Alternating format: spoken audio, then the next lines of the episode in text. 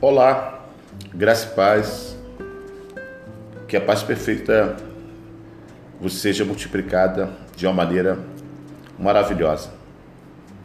Aqui é o reverendo Edson Teixeira da Silva, pastor da Igreja Metodista Central em Queimados. Eu quero compartilhar com você um texto da Palavra de Deus, onde se encontra no livro do Apocalipse, capítulo 2, versículo 5, onde nós encontramos a seguinte expressão: Lembre-se de onde caiu, arrependa-se e pratique as obras que praticava no princípio. Se não se arrepender, virei a você e tirarei o seu candelabro do lugar dele. Com base nesse texto, eu quero compartilhar o seguinte tema: Eis que venho sem demora. A primeira manifestação de Jesus, ela foi predita pelos profetas e cumprida com precisão. Contudo, nem mesmo os estudiosos das Escrituras perceberam que se tratava do Messias. O mesmo pode acontecer na segunda vinda de Cristo, quando ele voltar para buscar a sua igreja. Se não estivermos atentos, preparados, podemos ser surpreendidos com o retorno do Senhor. Por isso, Jesus deixou aviso no livro do Apocalipse, repetindo pelo menos sete vezes a expressão Eis que venho sem demora, para nos ensinar como estar prontos para recebê-lo. Como então nós podemos nos preparar para a vinda de Jesus? Eu vejo três maneiras. A primeira, voltando às primeiras obras. Éfeso era uma igreja autêntica, Éfeso era uma igreja verdadeira que ensinava a doutrina de Cristo, mas devia arrepender-se de uma falta grave. Deixou o primeiro amor. No contexto vivido, então, a melhor maneira de o cristão restaurar a primeira caridade é, sem dúvida alguma, praticar as primeiras obras. Muitos cristãos começam a sua vida de fé empolgados pela energia de sua nova vida e depois vão deixando seus ministérios e a sua dedicação à obra de Deus. Então é preciso retornar aos compromissos que nós assumimos no altar de Deus e ser sóbrio em todas as coisas, suporta as aflições, faz o trabalho de um evangelista, cumpre cabalmente o teu ministério.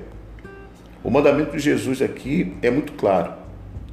Em pregar o evangelho, esse mandamento precisa ser cumprido.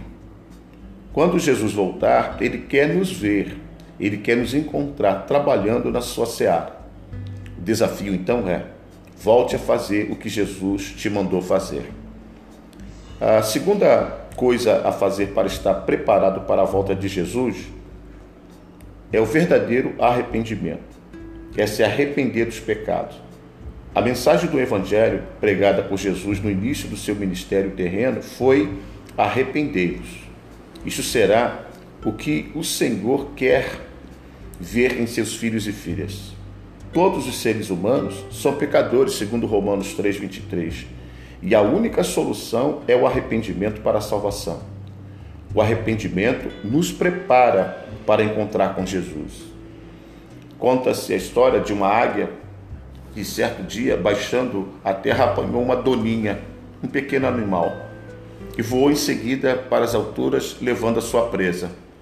Alguns homens que contemplavam aquele incidente viram dentro em pouco que a águia vacilava, abaixando o voo fazia um esforço desesperado, como se tivesse, quisesse livrar-se de um pesado fardo. Finalmente, caiu morta ao chão. Aproximaram-se os homens e viram então a doninha junto ao corpo da grande ave. É que esta, receosa de que a sua presa escapasse, segurou-a fortemente contra o peito e o pequeno animal tivera ocasião para prender-se à sua garganta, produzindo um ferimento por onde se esvaía vagarosamente o sangue do seu inimigo. Verdadeiramente o pecado engana, verdadeiramente o pecado destrói. E o antídoto para o pecado aqui é o verdadeiro arrependimento.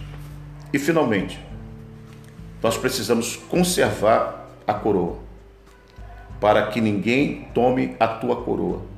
Segundo a história grega, da Grécia Antiga, de quatro em quatro anos se realizavam os Jogos Olímpicos Aos vencedores se otorgava uma coroa, a coroa da vitória, formada de folhas de louro entrelaçadas.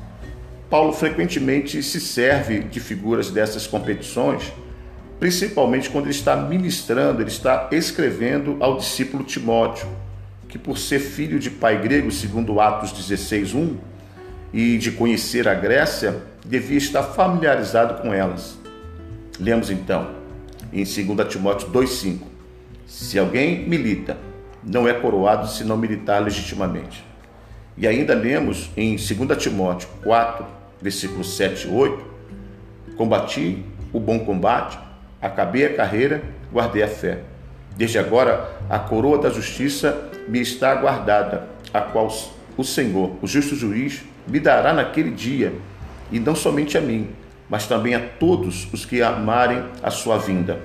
Esta é uma mensagem de encorajamento, é uma mensagem de consolação aos fiéis, mas é também, meus irmãos e irmãs, uma mensagem, uma palavra de advertência àqueles que hesitam. É uma mensagem de advertência àqueles que insistem na inconstância, aos quais é dito que se tornem constantes e sempre abundantes na obra do Senhor. Nós não podemos desperdiçar as bênçãos de Deus. E não recebeis, e não recebais em vão a graça de Deus. A cada dia nós somos agraciados e agraciadas com uma capacidade sobrenatural para vencer as lutas e devemos prosseguir para o alvo. O nosso alvo é Cristo, para o prêmio da soberana vocação, segundo Filipenses 3,14. Talvez seja isso que Jesus quer dizer com a parábola dos talentos que, deve, que devem ser multiplicados, lá em Mateus 25, 14 ao 30.